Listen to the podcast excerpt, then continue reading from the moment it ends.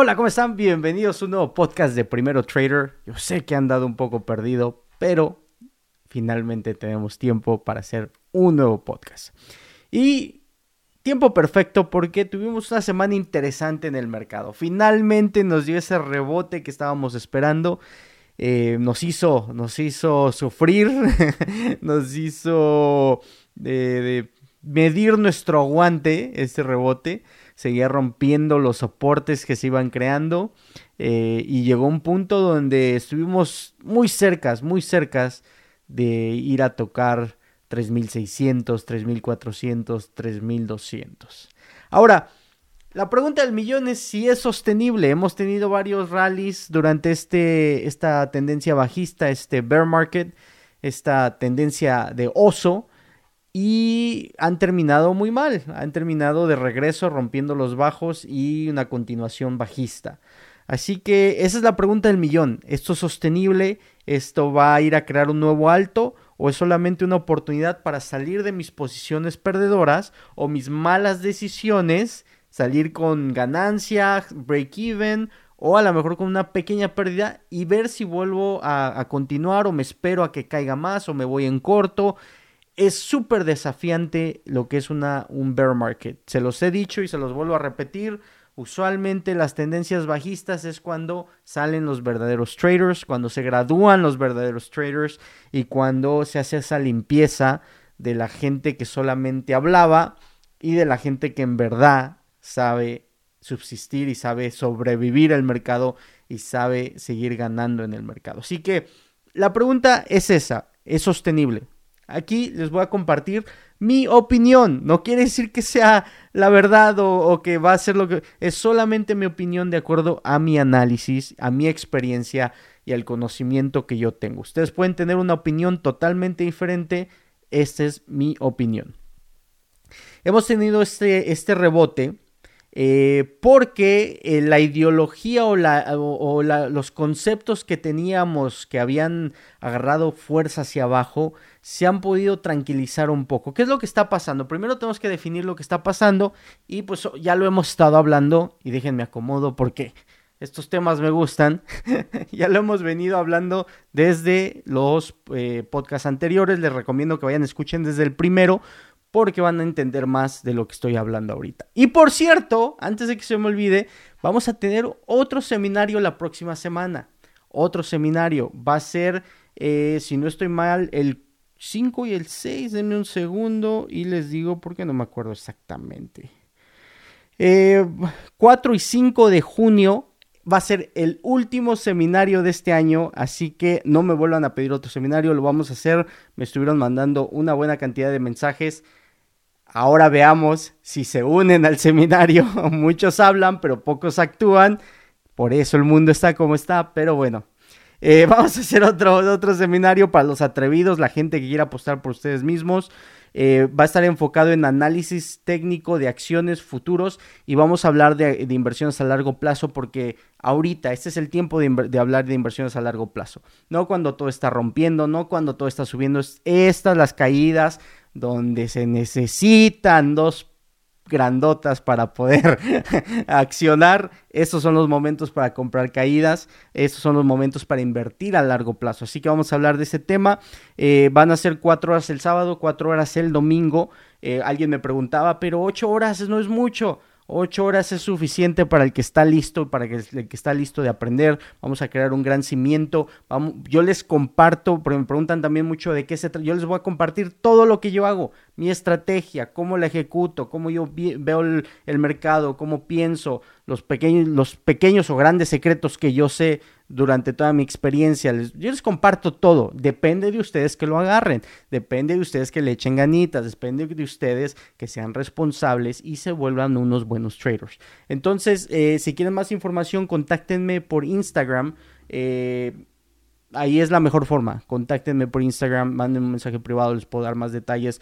Eh, tenemos 15, no, ya tenemos 14 lugares disponibles. Hay un límite de personas que vamos a aceptar, así que si lo estás pensando, únete. Eh, nos pasó en el pasado seminario donde la gente se tardó en unirse y ya no tuvo cupo. Así que eh, lo, vamos a, lo vamos a ejecutar. Eh, aceptamos, eh, el costo es de 500 dólares. Ahora puedes decir, no, 500 dólares es mucho, 500 dólares mi cuenta. Son 12 años de experiencia. Es muchísima información la que vamos a, compartir con ustedes. Vale mucho más de 500 dólares. Mucho, mucho más la información que vamos a compartir. Y eh, es más, le vamos a agregar algo a este seminario. Algo muy interesante. Me, piden mucho que si doy una beca, que si le puedo dar un ingreso gratis a alguien. Vamos a hacer algo interesante. Yo admiro mucho a la gente que apuesta por sí, por sí misma. Y, y, en este seminario y en pasados seminarios he escuchado historias de gente que ha hecho hasta lo imposible para atender al seminario. Así que han ido hasta otro país para poderme mandar el dinero han ido a otro país, mis amigos argentinos. Eh, es impresionante y mis respetos y yo valoro muchísimo a esa gente. Así que vamos a hacer algo. Vamos a regalar dos entradas al seminario. Dos entradas. Pero no va a ser así tan fácil. Vamos a regalar dos entradas y lo vamos a hacer de esta forma. Te tienes que inscribir, tienes que pagar tu entrada del seminario, tienes que pagar tu entrada, o sea, tienes que inscribirte, mandar el dinero y durante el seminario, el final del seminario, vamos a hacer una rifa. Y van a salir dos nombres. Y esos dos nombres les vamos a regresar el 100% de su inscripción. Así que es el mercado, es la bolsa, es riesgo, es aprender a medir tu riesgo, es invertir en ti mismo. De esa forma lo vamos a hacer para divertirnos un rato. Y a dos personas que se inscriban, eh, se les va a regalar, se les va a prácticamente regresar el 100% de su inscripción. Eh, y de esa forma lo vamos a hacer. Apuesta, apuesta por ti mismo. No, la vida no es fácil, el trading no es fácil y el trading no te lo regala nada. Así que hay un sacrificio. Y desgraciadamente o afortunadamente, el ser humano, cuando no tiene nada en el juego, tiende a, a no darle valor a la información pero cuando tiene algo en el juego, tiende a poner mucha atención, tiende a agarrar toda la información y aprovecharla. Así que se me hace algo justo, se me hace algo justo para los que están esforzando y pagando y para los que a lo mejor no lo tienen, pero se pueden esforzar y pagarlo por una oportunidad a lo mejor de que sea totalmente gratis y sale su nombre en esa rifa. Así que es la mejor forma que yo puedo pensar que, puede funcionar para ustedes. Ojo con esto, porque me gustan las cosas claras. Tenemos que llegar a un, un mínimo de 20 personas, como lo puse en el, en el en la story en Instagram. necesitamos un mínimo de 20 personas para que todo esto funcione. Si no, no funciona, como ya se los expliqué, son 8 horas de trabajo que comparto con ustedes y son alrededor de 8 horas de preparación para, para el seminario. Y aparte tengo que hacer otros eh, pagos ahí al, al, lado psicológico, ustedes saben, para que nos den esa charla de psicología que yo sé que es tan importante en todos los seminarios. Así que ese es el anuncio del día de hoy ni modo, es parte, lo tienes que escuchar. Ahora entremos a lo bueno. ¿Qué es lo que está pasando en el mercado y por qué subió y por qué puede que siga cayendo el mercado? Ok, la primera situación o el primer eh, desafío que hemos tenido desde el principio del año es que la Reserva Federal iba a incrementar los intereses. ¿Por qué iba a incrementar los intereses?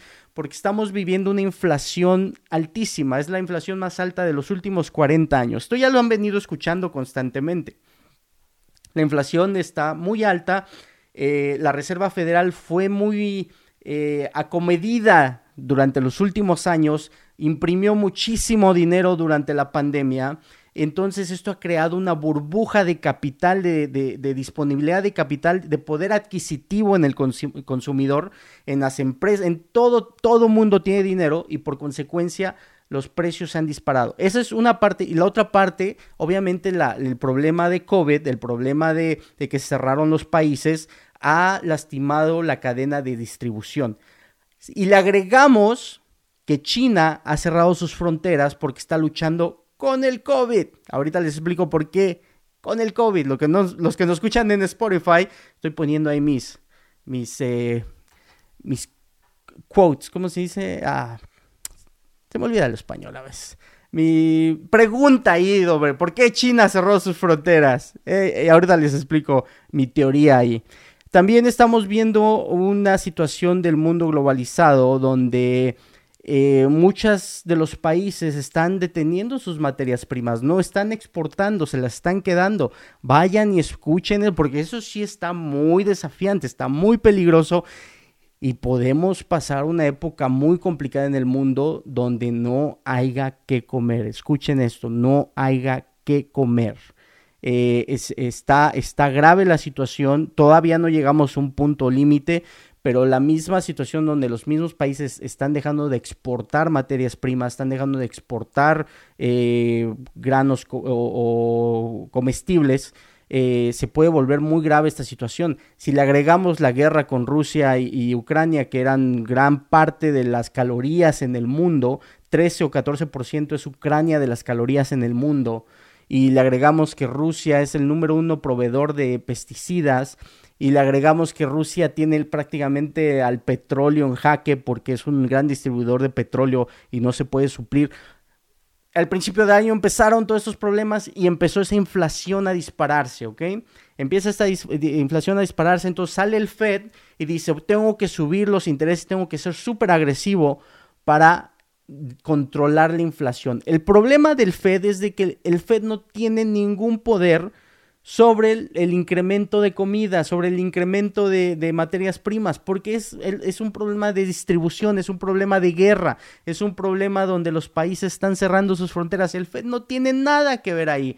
Lo único que puede hacer el Fed es meterle miedo al consumidor al incrementar los intereses, meterle miedo a las empresas para que empiecen a reducir la cantidad de gente que contratan. Escuchen bien, para que reduzcan la cantidad de gente que contratan para que gente no tenga empleos, no tengan poder adquisitivo y no le hagan más grave la inflación. No en vez de comprar eh, la línea grande, se van a la línea mediano, se van a la línea baja eh, en tiendas de 99 centavos o tiendas de remate y, y, de alguna forma le empiezan a quitar un poco de presión a la distribución.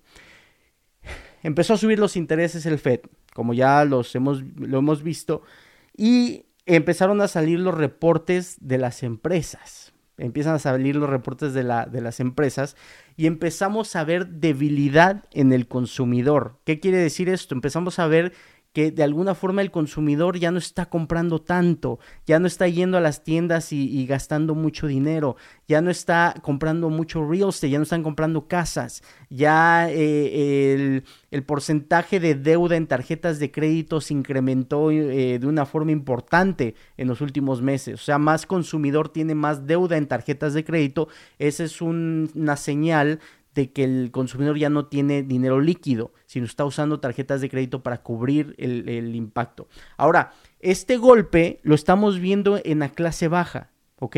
Esto es súper, súper importante entender. Es la clase baja, lo vimos en los reportes de Walmart, lo vimos en los reportes de Target, eh, lo vimos en los reportes de TJ Maxx, creo que es una tienda de remate de ropa. Eh, no lo vimos en el, rebote, en el reporte de Nordstrom, Nordstrom salió fuerte. Nordstrom es clase media hacia arriba. Eh, no lo vimos en. Lo vimos un poquito en, el reporte de Costco, pero no tan fuerte. Y Costco eh, es clase media hacia alta. La gente que va a Costco usualmente es clase media hacia, alta. Entonces, ya estamos viendo problemas abajo, en la, clase baja, porque la inflación, la inflación es, es, es al que le pega más fuerte, siempre va a ser a la clase baja. Y eh, lo estamos viendo en, prácticamente reportes de empresas de tecnología. Eh, lo vimos en Nvidia, que a pesar de que tuvo buen reporte, está bajando sus proyecciones a futuro, porque la gente ya no está comprando tantas computadoras o tantos ah, chips o tanta tecnología, porque ya pasó esa, esa ola de la, de la de la pandemia donde la gente regresó a casa y estaba trabajando desde casa, entonces tuvo que comprar mucho equipo, ya no lo está viendo. Eh, la caída de cripto también le está afectando porque ya la gente no está comprando tanta, tanta eh, hardware, tantas eh, herramientas para poder minar cripto o estar dentro del mundo de cripto. Entonces ya le está pegando un poco pero el ojo siempre está en, los, en, las eh, empresas de, consumidores, empresas de comida, empresas que venden eh, eh, todos los productos de primera necesidad y todo esto, cómo, cómo está cambiando. Ahora, el reporte de Walmart y el reporte de Target es también muy interesante porque si lo analizas, ellos no le quisieron pasar los costos al consumidor. Ellos se tragaron la pérdida de la inflación y eso se merece un aplauso para Target y para Walmart. Es un aplauso. Y también cometieron errores en inventario. Compraron cosas que no se necesitaban. Eh, Old Navy también se equivocó en el inventario que tenía. Eh, hay muchos, muchos desafíos ahorita en las empresas porque ha habido un cambio de del, del cómo se, cómo se está comportando el consumidor.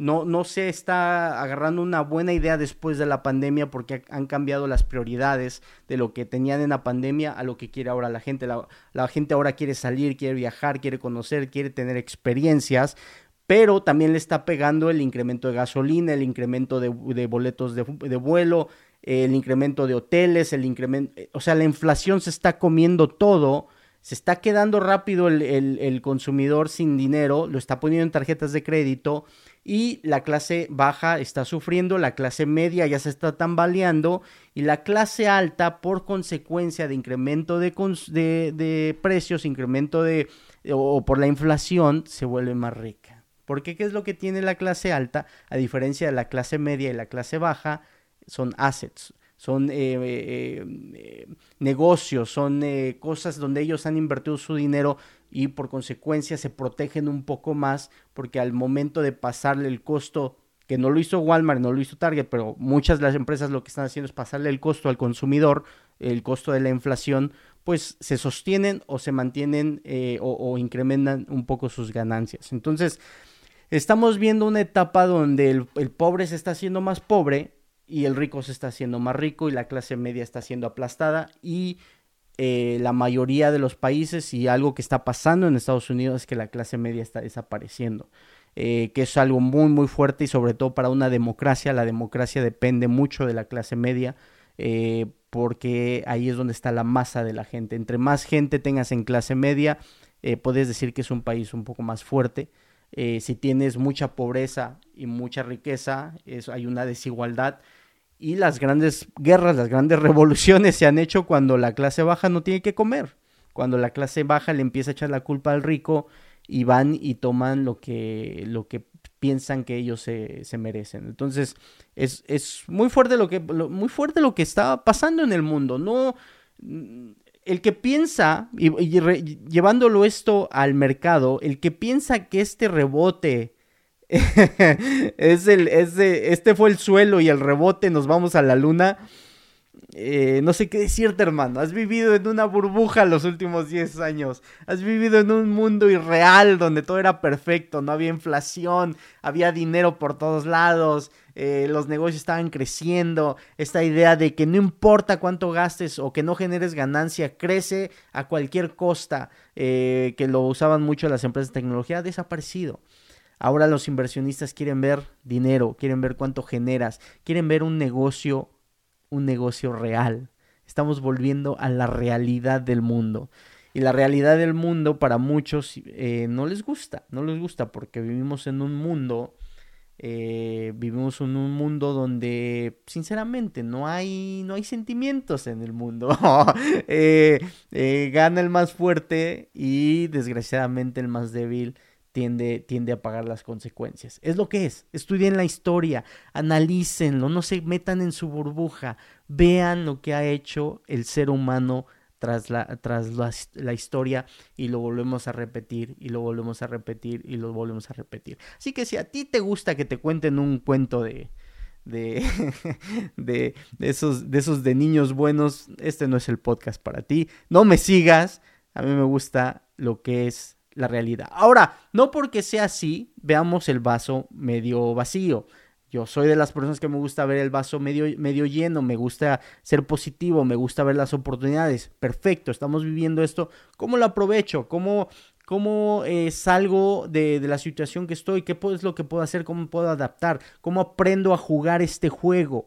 Cómo eh, me, pongo en una posición donde no dependa de nadie más y no dependa de, la inflación y que la inflación no me pegue y dependa de que el gobierno decida eh, controlar de alguna forma eh, lo que esté pasando en, las empresas. Toma, toma tu decisión de controlar tu propia vida, creo que es lo más importante. Y si tú piensas que el gobierno controla tu vida, estás un poco mal. Eh, ahí, ahí, ahí estás, eh, estás un poco mal en ese tema. Pero bueno, ese, es otro tema. No me voy a desviar, se los prometo que no me desvío en este podcast. Entonces, eh, por eso empezó a caer el mercado, por la inflación, por la guerra porque ah, no hay buena distribución, China cierra sus, fronteras. ¿Qué es lo que, lo que le estaba diciendo de China? Yo siento, mi teoría de China, no es la única razón, pero una de las razones importantes es de que China no podía eh, apoyar a Rusia públicamente en esta guerra. No lo puede hacer. Ante los ojos del mundo quedaría muy mal. Yo siento que China y varios países de la zona han decidido cerrar sus fronteras o han decidido dejar de importar o exportar materias primas eh, para de alguna forma presionar a los aliados, presionar a Neiro, presionar a Estados Unidos, donde ya no tengan la facilidad de proveerle capital, proveerle armas, proveerle ayuda a Ucrania y de esa forma Rusia pueda tener más fuerza y pueda tener más poder sobre Ucrania. Esa es mi, mi teoría conspiratoria que tengo sobre esto, lo que está pasando. Eh, el presidente Biden va a Asia y es complicado, es complicado hablar del, del presidente Biden. va y se, se une con Corea del Sur, perfecto, se une con Japón y se le ocurre decir eh, frente a frente que si China toma Taiwán, eh, Estados Unidos se mete a la guerra y apoya a Taiwán militarmente hablando. Todos sabemos que Estados Unidos se va a meter, no hay necesidad de decirlo. Una cosa es de que los, todo el mundo lo sepa y otra cosa que el presidente en Asia se los diga en sujeta a los asiáticos, a los chinos. E, ese es... Eh, yo que no soy diplomático, no lo haría, no lo haría. Yo sé que va a suceder, pero no se los dices, no se los dices en su territorio, no se los dices en su cara. Eh, yo sé que hay razones por qué a lo mejor sucedió eso, pero eh, yo creo que eso agravó mucho las cosas. Y yo sé que China está en un punto donde tiene poder China, tiene poder y no se va a dejar manipular, no se va a dejar amedrentar, creo que se dice, de, de, lo que diga Estados Unidos. Y Estados Unidos no se va a echar para atrás. Estados Unidos nunca, nunca se ha echado para atrás. Estados Unidos tiene que proteger, proteger Taiwán porque es el número uno proveedor de, de microchips. No lo pueden replicar en otros países. La inversión de capital que se ha hecho ahí es impresionante. Y si llega a haber guerra en Taiwán, va a ser un gran, gran problema mundial. Si ya estamos en el hoyo, eso nos sepulta y nos, prácticamente nos mete a una recesión impresionante. Que por eso se estaba cayendo el mercado como se estaba cayendo. Ya el miedo ya no era tanto la inflación, escuchen esto, ya no era la inflación, era el miedo de que vamos a entrar a una recesión. Todos sabíamos que una recesión venía en el 2023-2024. Eso todos lo sabíamos. 2023-2024 tenía que haber una, una desaceleración. Miren mis palabras domingueras que estoy sacando de, esa aceleración. Y eh, en, en esa época. Ahora muchos inversiones empezaron a meterse en la caída, sobre todo en los reportes que salieron última, en las últimas eh, semanas de las empresas, que es lo que te dice lo que está pasando dentro del, del, mercado, dentro de las empresas, que, que, estaban bajando las ganancias, estaban bajando los porcentajes de ganancias, por consecuencia estábamos en un camino de recesión. Entonces ya el miedo ya no es eh, la inflación o que el, el Fed suba los intereses, sino de que vamos a entrar en una recesión y, hay, y, prácticamente tenemos que bajar las proyecciones y tenemos que bajar los, los, valores de las empresas porque estamos en recesión. Ya tuvimos un quarter negativo eh, de GDP. Puede que este quarter que viene también sea negativo. Dos quarters negativos ya es prácticamente técnicamente una recesión. Eh, La pregunta es cuánto va a durar, si es una recesión prolongada, una recesión rápida, una recesión donde entramos y salimos. E, ese es el gran debate y por eso tanta volatilidad en el mercado, por eso no hay decisión, por eso sube, por eso cae, por eso hay tanto miedo, por eso la gente no sabe, no sabe qué hacer. Y no solamente la gente normal, sino eh, bancos, hedge funds, no saben qué hacer, no tienen idea. No, estamos en un punto donde no se tiene una idea clara hacia dónde va a ir el mercado. Entonces ya el miedo ya no es inflación, ahora es recesión. ¿Por qué rebota el mercado? Esto es lo impresionante del mercado. ¿Por qué rebota el mercado? Porque ahora como lo más posible que entremos una recesión, el Fed ya no va a subir los intereses. es, la, es, la, idea y la ilusión que tienen los toros. Ya no va a subir los intereses. Teníamos dos meetings más antes de una pausa y ya se había dicho que se iban a subir 50 basis points, casi 100 basis points, un por ciento eh, en estos, en los últimos, en los siguientes dos eh, meetings que iba a haber del Fed. Ahora la teoría es de que va a haber una pausa después de esos y puede, depende de los números que vayan saliendo en estos meses, puede que el Fed ya no incremente los, los intereses o hasta en vez de 50 los baje a 25. O entonces de un, de un por ciento total, nada, más 50 puntos bases en total en los dos minutes. Me río porque es una, es una locura lo que es el mercado y es lo que es, así siempre ha sido el mercado. Entonces lo que era bueno antes es negativo, lo que es negativo antes es bueno. Eso es el mercado. Entonces estamos rebotando porque supuestamente el Fed ya no va a poder ser tan agresivo. El gran problema, el gran problema que podemos entrar a una, una época, una, una situación donde a pesar de que el Fed no suba los intereses o suba los intereses o entremos a recesión, la inflación se mantenga porque hay tanto dinero líquido en el mercado, hay tanto capital que a lo mejor no está bien acomodado, que a lo mejor no está bien distribuido, y hay tantos problemas en la cadena de distribución que puede que la inflación se mantenga. Estamos en 8.3, puede el, el, promedio de inflación o la, la visión del Fed o su misión del Fed es mantenerla en 2% no va a haber forma que la baje a 2%. Muchos están hablando de 4.5 o 5% al final del año. A ser complicado. Puede que nos quedemos en 6-7%. El problema es que la inflación ya está en todos lados. Ya se metió en todos lados. La gasolina está carísima. Está en 5 o 6 dólares por galón. Para Estados Unidos eso es muy, muy alto. Eh, el, el diésel se está acabando eh, en varias zonas de Estados Unidos y el costo de transbordar una carga desde Los Ángeles a Nueva York es súper, súper cara, que muchos eh, compañías o mismos eh, gente que se dedica a, manejar eh, camiones no lo quiere hacer porque no les no costea, no sale, no, no es negocio transbordar esa carga porque pierden más dinero por el costo del diésel.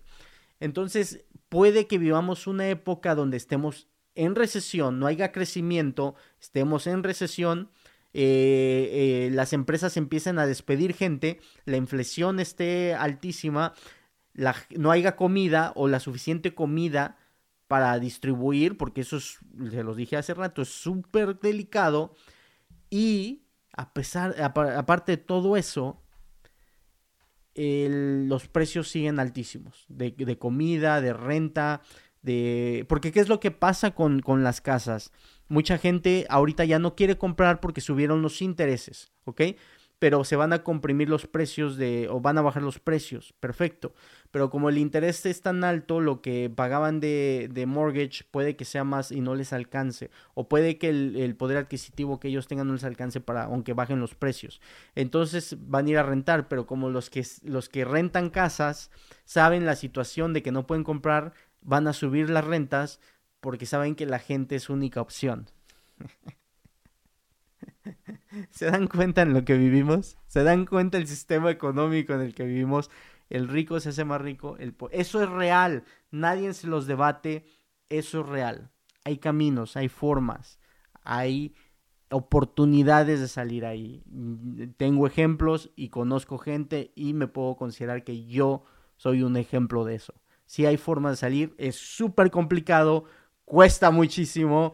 Eh, hay unos muchachos ahí que, que, que, te comparten un seminario, pero ustedes no lo quieren tomar. Hay oportunidades, hay formas, pero cuesta mucho, es un, es un camino desafiante porque en realidad sí el sistema, sí el sistema está diseñado para beneficiar al rico y marginar de una forma al, pobre. Eso, eso, eso lo sabemos, eso lo sabemos y lo entendemos.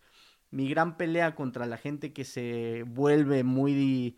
Eh, que pelea tanto esto es de que lo hacen ver como que no hay solución. Y si hay soluciones, hay caminos, hay formas, hay, hay estrategias o, decisiones que uno puede tomar para salir de esa situación.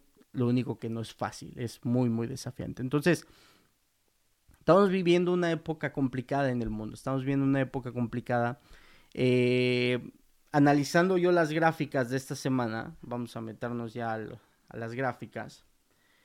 Eh, como les he venido diciendo, si recuerdan, se los he dicho por Instagram, les he hecho historias, hice lives, les dije, compren la caída, mi gente, compren la caída, recuerdan, yo les compren la caída porque vamos a rebotar. Eh, como pueden ver aquí en la semana, el, Nasdaq prácticamente se acerca a la media de 200 y empieza a rebotar. Eh, el SP 500 eh, no se acerca a la media de 200, sí rompe un punto importante que fue aquí en el último bajo que se había hecho en 8000, ah, digo 3854, el, SP 500 se mete a, oficialmente un bear market porque ya estaba abajo del 20%, pero como pueden ver rebota y rebota con fuerza y está buscando ahora la media de 9 que está acá. Ahora, yo mi teoría mi teoría, y me voy a enfocar en el SP 500 porque es mi, es mi enfoque, es mi zona. Eh, el Nasdaq lo, pongo ahí como referencia. Eh, mi teoría es de que vamos a llegar aquí a 4200, a lo mejor hasta 4300 y venga otro, otra bajada. Ahora, esta bajada puede que venga nada más a testear el bajo previo haga un bajo más alto y volvamos hacia arriba.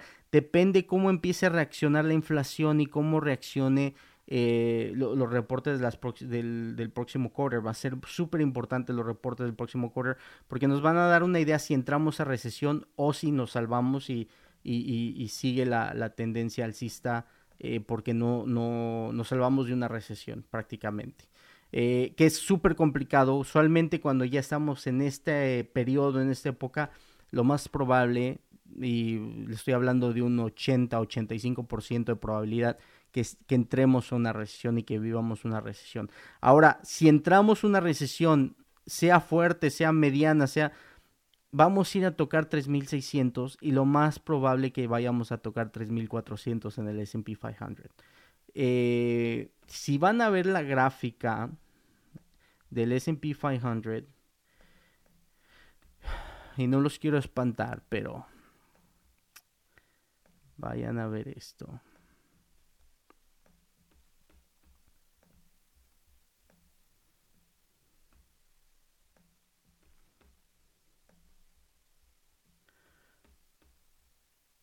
Ok, so nosotros en realidad en el SP 500 nos encontramos por esta zona del, del 2008. Estamos por esta zona.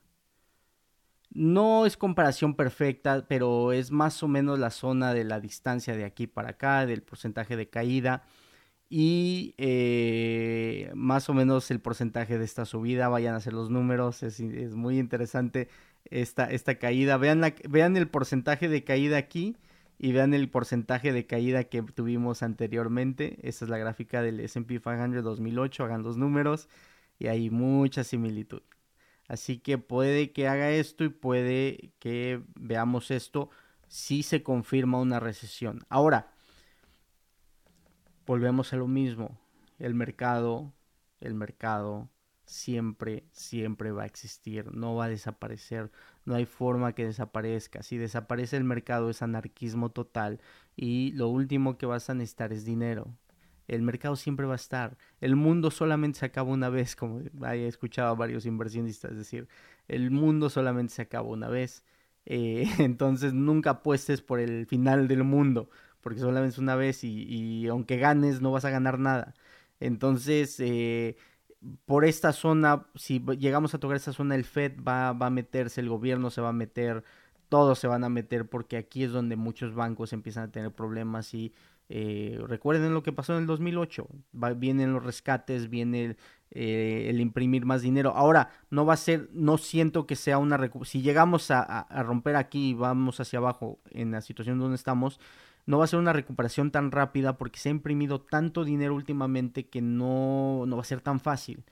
Pero siempre, siempre va, va a recuperar. Entonces, eh, vámonos a nuestra zona donde estamos.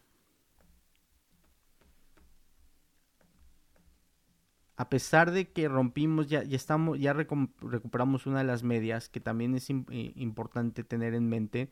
Eh, el volumen era bajo, el volumen fue muy bajo en este rebote. y por eso mantengo mi teoría, mi teoría bajista, a pesar de que aproveché el rebote, se los venía diciendo, pero ya empieza a cambiar mi mentalidad porque no se ha solucionado nada, no se ha solucionado la inflación, no se ha solucionado eh, los incrementos del Fed y aparte la liquidez que va a empezar a quitar el próximo mes. Hasta, hasta el próximo empieza a quitar la liquidez del mercado. No la, no la he quitado. Entonces el Fed empieza a reducir su, su balance. Eh, y tenemos la guerra en, en, en Ucrania tenemos eh, a China que está cerrado y eh, tenemos los problemas de, distribución en, el mundo que muchos vienen de China, pero también eh, está es todo el mundo, todo el mundo está viviendo inflación. Vayan a ver Europa, Europa está entrando en, está viviendo una inflación impresionante y todos sabemos lo que lo que vayan a ver los otros podcasts. Ya he explicado muchísimo lo que está pasando en Europa. Entonces, son cinco cosas negativas y ninguna, ninguna se ha solucionado para tener este rebote de aquí. Ninguna. Solamente la teoría, la visión, las ganas, el deseo, la frustración de los toros que hizo que rebotara esto. Así que es de echarle un ojo, es de mantener el ojo, es de entender qué es lo que voy a hacer. Voy a salirme, voy a limpiar, voy a irme short, eh, qué es lo que voy a hacer eh, conforme, conforme vaya pasando eh, la próxima semana y los próximos, próximos días. Ahora, el, siguiente mes es cierre de corner.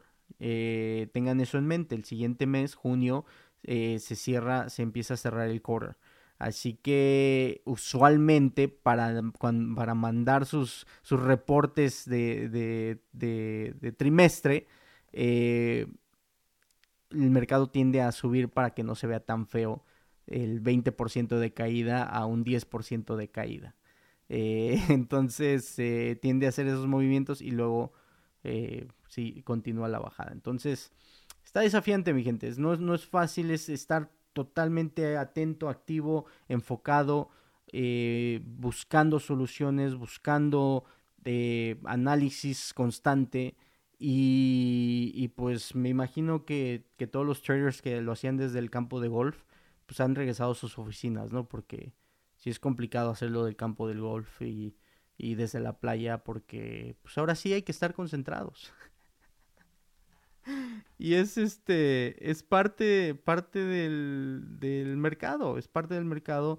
Todas las, las empresas rebotaron. Eh, Apple rebotó, eh, Nvidia, AMD, uh, Coke, bueno, Coke hizo, hizo ese pullback cuando salieron los reportes del consumidor y, los reportes de Walmart y, Target y se recuperó. Eh, tiende a ser una empresa muy, muy estable eh, lo que es eh, Coca-Cola, entonces todo mundo va a tomar Coca-Cola, pase lo que pase.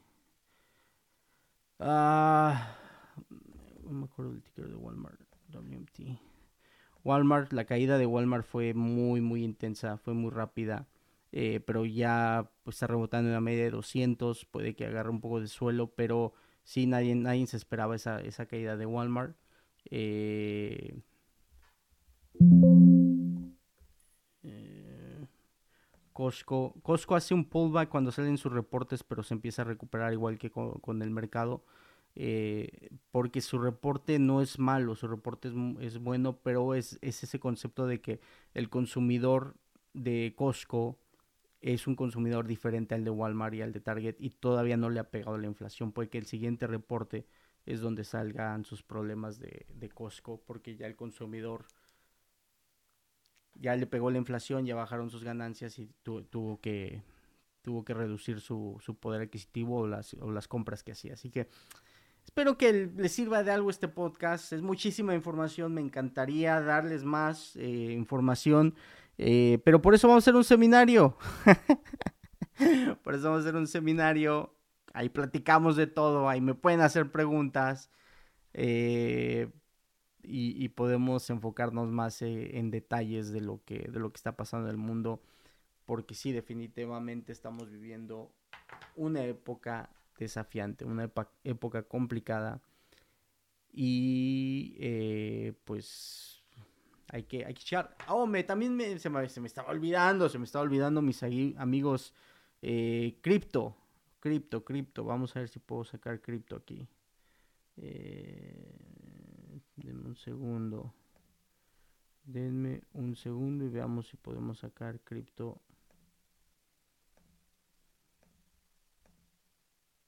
Uh,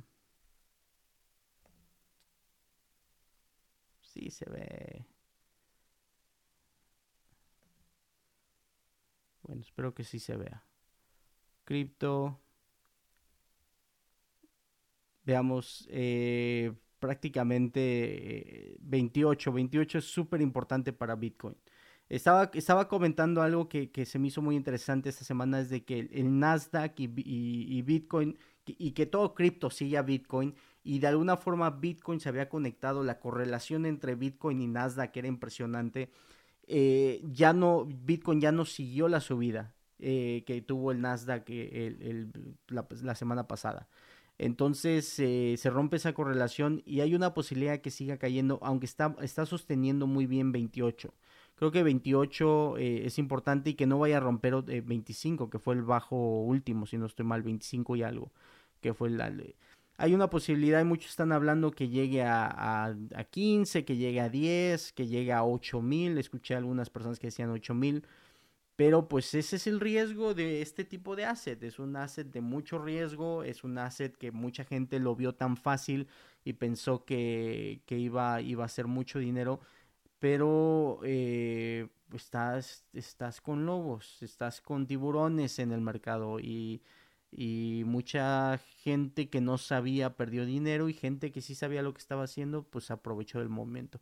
Aquí puede que se esté creando un head and shoulders donde haga un rebote otra vez, a lo mejor 60, y, y se vuelva a caer y prácticamente sea la caída a 8000, hay, hay una posibilidad que haya un rebote. Pero estadísticamente, eh, con la probabilidad ahorita y como se está viendo, y si el Fed sigue subiendo los intereses, se sigue quitando liquidez del mercado, mucha gente está liquidando Bitcoin para poder tener liquidez por los margin calls que le están haciendo en acciones. Eh, entonces, eh, puede que, puede que eso se siga cayendo porque eh, Bitcoin lo ven como un asset de riesgo, como un asset de, de a ver qué sucede y tienden a proteger más sus portfolios de, acciones. Estoy hablando de, gente millonaria, gente con fuertes inversiones en, los mercados. Y eh, a pesar de que he, cambiado un poco mi idea sobre Bitcoin, entiendo el uso, entiendo el... Eh, eh, me he estado explorando un poquito más, tratando de entender por qué tanta gente se volvió fanática de esto. Entiendo por qué, pero mi lado lógico y mi lado de inversionista me sigue poniendo red flags, porque al final del día, con todas esas razones que me dan, no sigo dándole el valor de 28 mil ni de 25 mil. No, no, para mí a lo mucho, a lo mucho puede que pagaría 3 mil, 4 mil dólares por... Y eso, y eso se me hace muy... Sigo, sigo, sigo sin poderle darle el valor a, Bitcoin como se lo dan otras personas. Así que, pues, hay una posibilidad que siga cayendo, hay una posibilidad que siga subiendo, como todo pero estadísticamente hablando con ese rompimiento de la correlación del Nasdaq y, y el capital que puede entrar, fíjense, hay dos, dos cosas, el capital que puede entrar en acciones porque van a empezar a subir y el mercado se va a recuperar, o el capital que puede entrar en, eh, o el capital que puede salir para poder proteger sus posiciones porque le están haciendo margin calls, porque sigue cayendo y tienen que, que si están usando eh, apalancamiento, o porque eh, entra el, miedo en el mundo y quieren sacar todo su dinero para eh, protegerse de esa forma. Aunque cuando hay inflación alta, lo último que quieres es tener dinero, pero por periodos pequeños, a lo mejor sí es bueno tener capital para aprovechar esas caídas. Aprendan a aprovechar las caídas. Con esto me voy aprendan a tener la cabeza fría, mantener, mantener las emociones eh, bien dirigidas, no reaccionar, aprendan a, comprar caídas. Esos son los momentos donde uno tiene que aprovechar para poder disfrutar los 10, 15, 20 años que siguen. El mercado el, sistema capitalista siempre, siempre se va a recuperar. Lo estamos viendo ahorita que se está recuperando. La teoría es va a seguir subiendo, va a caer, aprovechar para el movimiento, pero siempre tener esa inversión a largo plazo que es eh, el, final que te va a dar esa riqueza en el mundo, ¿sí? o esa riqueza propia. Eh, que, y, es una de las formas que uno puede salir de, de este sistema que está, como se los decía al principio, diseñado para marginar a los que no tienen nada. Así que hablaremos más de eso en el seminario. y pues, ni modo. Eso es. Es el mundo que estamos viviendo. A ver las cosas con los ojos positivos. Veamos las cosas como son. Eh, busquemos oportunidades. Y sigamos, sigamos. Así como esto va a pasar, van a venir tiempos mejores, van a, van a venir situaciones importantes, son ciclos, sube y baja, y si logras entrar en este periodo, si logras aprender este periodo, vas a aprovechar la subida y vas a poder estar listo para la siguiente caída. Eh, en algún momento les contaré, les contaré por qué he podido aprovechar esta caída, a diferencia de muchos, porque yo viví y yo de alguna forma aprendí un poco de la caída del 2008. Así que para mí esto, esto que está sucediendo, ya estaba, ya, en mi cabeza ya estaba lo que, lo que pasó. Y, la del 2018, y la 2016, y la 2015, si no me estoy mal, y la de 2011, 2012, las caídas son parte del mercado. Vayan a ver la gráfica, ahí están siempre. Es, es parte de. Entonces, eh, disfrútenla, aprendan, conozcan, no se frustren, no no desistan, si en verdad esto es lo que quieren hacer por el resto de su vida, aprendan. Solamente es lo único que les puedo decir, aprendan. Y van a venir tiempos mejores. Y si desisten y, deciden dejar eh, de hacer esto, deciden nunca más invertir su dinero, les puedo decir que su vida va a ser muy desafiante en un futuro. Es el único vehículo, el saber invertir, el saber manejar tu dinero. Es el único vehículo. Así que, ni modo. Se los dejo. Con eso me retiro. Cuídense mucho. Nos vemos en la próxima. Hasta luego.